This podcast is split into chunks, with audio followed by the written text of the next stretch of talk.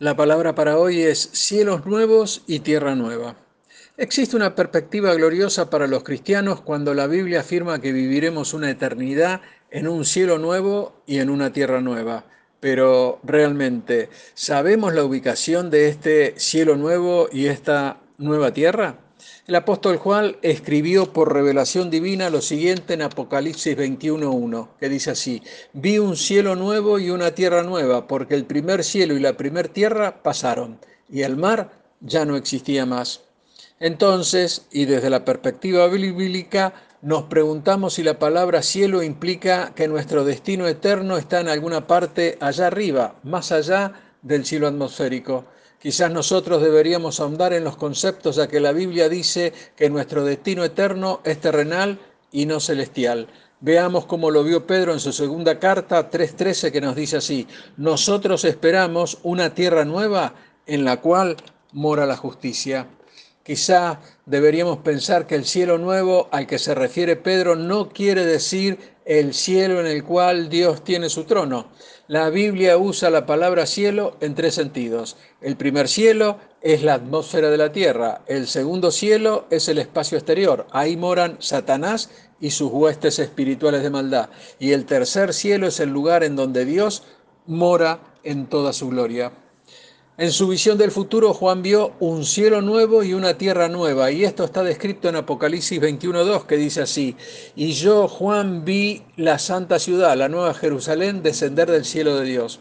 Al final de este mundo, cuando Cristo haya vuelto para reinar y dar lugar al estado eterno, esta tierra será renovada, y como resultado habrá una nueva tierra, una tierra llena de justicia, en la cual el dolor y la tristeza estarán ausentes, donde se reflejará la gloria de Dios por todas partes.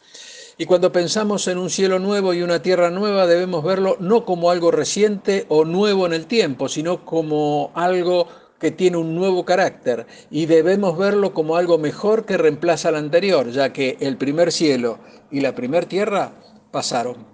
Es decir, que cuando hablamos de estas cosas debemos entender que esto es verdaderamente un cielo nuevo y una tierra nueva, no solamente algo que se volvió a hacer. Y eso lo sabemos porque Jesús dijo que el cielo y la tierra pasarían y no sería una tierra o cielo vueltos a hacer. Podemos leer en Isaías 65, 17 lo siguiente, porque he aquí que yo crearé nuevos cielos y nueva tierra y de lo primero no habrá memoria. Dios aquí está diciendo proféticamente que Él crearía un cielo nuevo y una tierra nueva y la palabra hebrea para crear significa crear de la nada, en lugar de rehacer algo material que ya está existente. Y Juan termina diciendo que el mar ya no existía más. Y aquí debemos decir que para la mente de los judíos el mar era un lugar de separación y maldad. En el libro de Apocalipsis se muestra que es la fuente de la bestia satánica.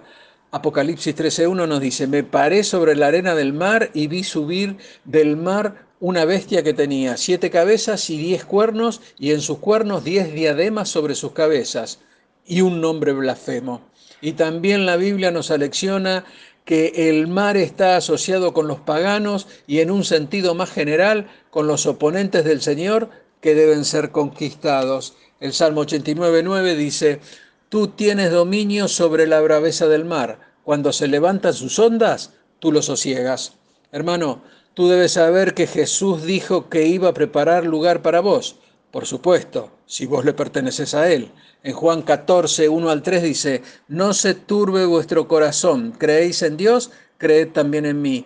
En la casa de mi Padre muchas moradas hay, si así no fuera, yo os lo hubiera dicho. Voy pues a preparar lugar para vosotros, y si me fuere y os preparare el lugar, vendré otra vez y os tomaré a mí mismo para que donde yo estoy, vosotros también estéis. Y esto es la nueva Jerusalén, en la nueva tierra, ese lugar, para vos y para mí. ¿Podés creerlo? Dios te bendice. Amén.